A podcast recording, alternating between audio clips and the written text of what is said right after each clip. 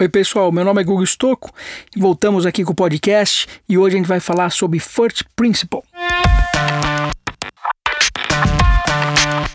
É, ficou muito popularizado com Elon Musk, né? E ele emprestou esse First Principle da física. Né? Então, o que, que é isso na prática? Na prática, né? Na prática, assim, você decupa um problema até o menor pedacinho dele, tá? E depois você reconstrói tudo de novo.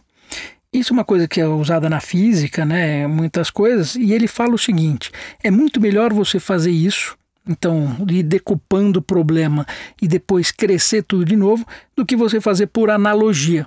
O que é por analogia? Poxa, eu vi o Uber aqui, então vou construir o Uber da cozinha, vou construir o Uber de outro local, vou fazer o Uber de, de etc. Então ele fala o seguinte: quando você está fazendo por analogia, você está copiando o negócio dos outros, copiando outros modelos de negócio. E quando você faz o first principle, você decupa e reconstrói e você acaba tendo benefícios muito grandes com isso. É, o que, que seria basicamente isso? Então, se eu pegar pelas próprias palavras do, do Elon Musk, é o seguinte: você vai decupando os problemas até a sua verdade fundamental. Né? O, que, o que é essa verdade fundamental? Né? Você decupa até o átomo, né? digamos assim. Só que na prática, na prática você não precisa fazer isso. Então vamos, vamos entender o que, que ele fez. Por exemplo, ele foi aí construir o foguete, foi fazer lá o SpaceX. Quando ele foi fazer o SpaceX, o que, que aconteceu? Ele viu que um foguete custava 65 milhões de dólares. Ele falou, poxa, mas por que 65 milhões de dólares? Aí ele começou a pesquisar isso. Então o que, que ele fez? Ele falou, vamos pegar um foguete, vamos entender o o que, que, é feito um foguete? Então é feito de alumínio, de ferro, de uma série de coisas, uma série de peças. E ele começou a desmontar, ele pegou então o foguete, ele desmontou em peças, depois ele desmontou as peças. E ele montou tudo de novo. Quando ele fez isso, ele percebeu que o foguete tinha só 2% do valor. Ele conseguia construir um foguete com 2% do que era vendido por aí. Olha que interessante. E aí começa. A mesma coisa aconteceu com um carro, carro elétrico. Então, quando você foi fazer lá os carros elétricos, qual era o maior problema? A bateria. Então, a bateria era muito cara, então falava que carro elétrico não ia ser viável porque bateria era muito caro. Então, o que ele fez? Pegou a bateria, decupou, foi lá ver quanto custava esses minerais no mercado de commodities, né? E falou: Poxa, eu vou reconstruir uma bateria nova, entendeu? Do zero, e tá aí, conseguiu deixar o Tesla viável. Então é muito interessante a gente fazer isso e como que a gente usa isso né, para o nosso dia a dia e para na hora de fazer negócios. Né? Então é uma coisa para a gente estar tá sempre atento. Então, como que eu vou fazer negócios com isso? Né? É, né? Como que a gente pode criar coisas nesse sentido? Então, esse exemplo do Elon Musk foi muito interessante, do foguete, mas você pode pensar isso até no modelo de negócio. Então, por exemplo, vamos construir um software, sei lá, um software de contabilidade. Então a gente vem, pega coisas prontas e, e junta, né? Então, e se a gente decupasse, fosse lá para trás e reconstruísse tudo de novo. Ou o próprio sistema financeiro. E se a gente for lá para trás, né, por exemplo, com blockchain, a gente começa do, do básico do básico de um token e reconstrói esse token até o outro ponto por completo. Então a gente começa a entender que tem muitas coisas legais em cima disso. Então, se você está construindo um negócio agora, tem uma ideia ou tem o seu próprio negócio acontecendo, para e pensa. Tenta decupar até a a partícula mais, até o momento mais crítico, né? digamos assim, o momento menor daquilo e reconstrói de novo.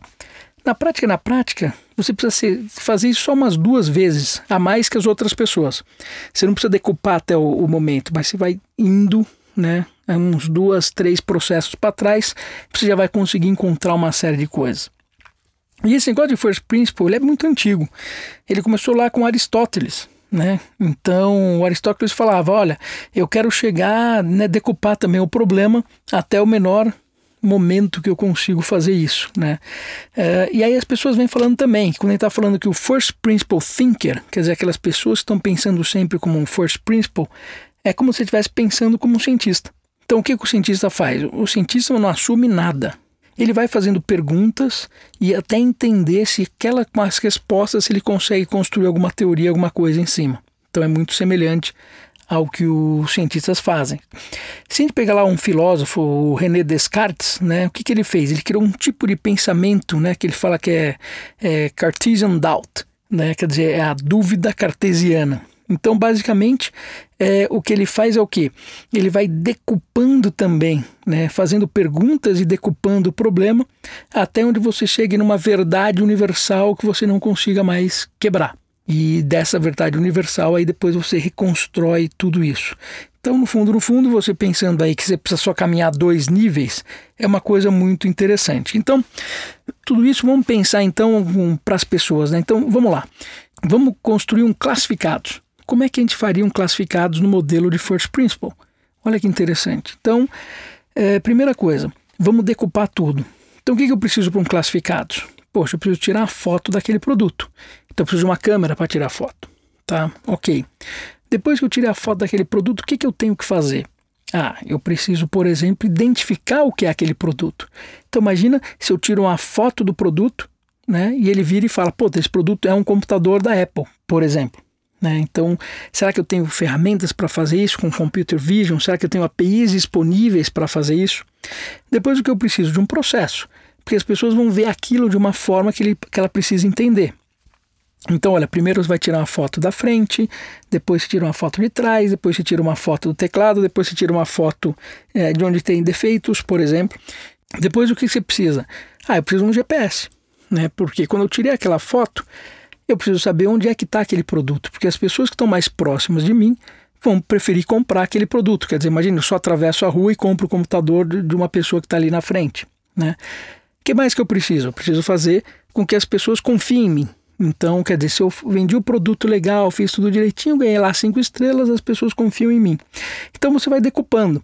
Aí de repente você olha e fala, poxa, mas se eu quero tirar foto, preciso de GPS, preciso criar um processo que seria um software, poxa, eu tenho um celular para fazer isso hoje. Né? Poxa, então eu vou usar um celular. Mas você não começa que vai usar o celular. Você fala, pô, eu preciso disso. O que, que eu tenho à minha disposição para resolver os problemas? Então, quando você vai fazendo isso, quer dizer, eu decupei o problema, né? E depois eu vou reconstruindo e crio um produto em cima disso. O que, que acontece? Você acaba construindo uma coisa muito mais legal. Então, em vez de você pensar só no, no classificado, você vai pensando no, no que, que aquela pessoa precisa no final das contas. Porque no fundo, no fundo, ela quer vender aquele produto, que ela precisa de um dinheiro, o que, que ela vai fazer com esse dinheiro, onde esse dinheiro vai entrar, como que, ela, como que a gente pode gerar esse dinheiro para ele, né? É, como que a gente melhora o processo e por aí vai. Então, esse é um exemplo, por exemplo, a gente decupando um problema e depois você reconstrói sem que eu tenha que, que decupar até o último milímetro, mas sei lá, eu desço dois níveis e já é o suficiente para a gente abrir a mente e pensar uma série de coisas. Né? É um, o, princípio, o first principle não é uma coisa tão simples assim de se entender, porque é emprestado da física e tudo mais, mas eu acho que esse exemplo dos classificados ajuda bastante e dá para a gente pensar aí uma série de coisas. Então, pessoal, dei essa dica, pesquisem, bastante, busquem no Google sobre First Principle, busquem no YouTube, comece a aplicar isso na vida de vocês, que eu acho que faz muito sentido. E encontro vocês no futuro.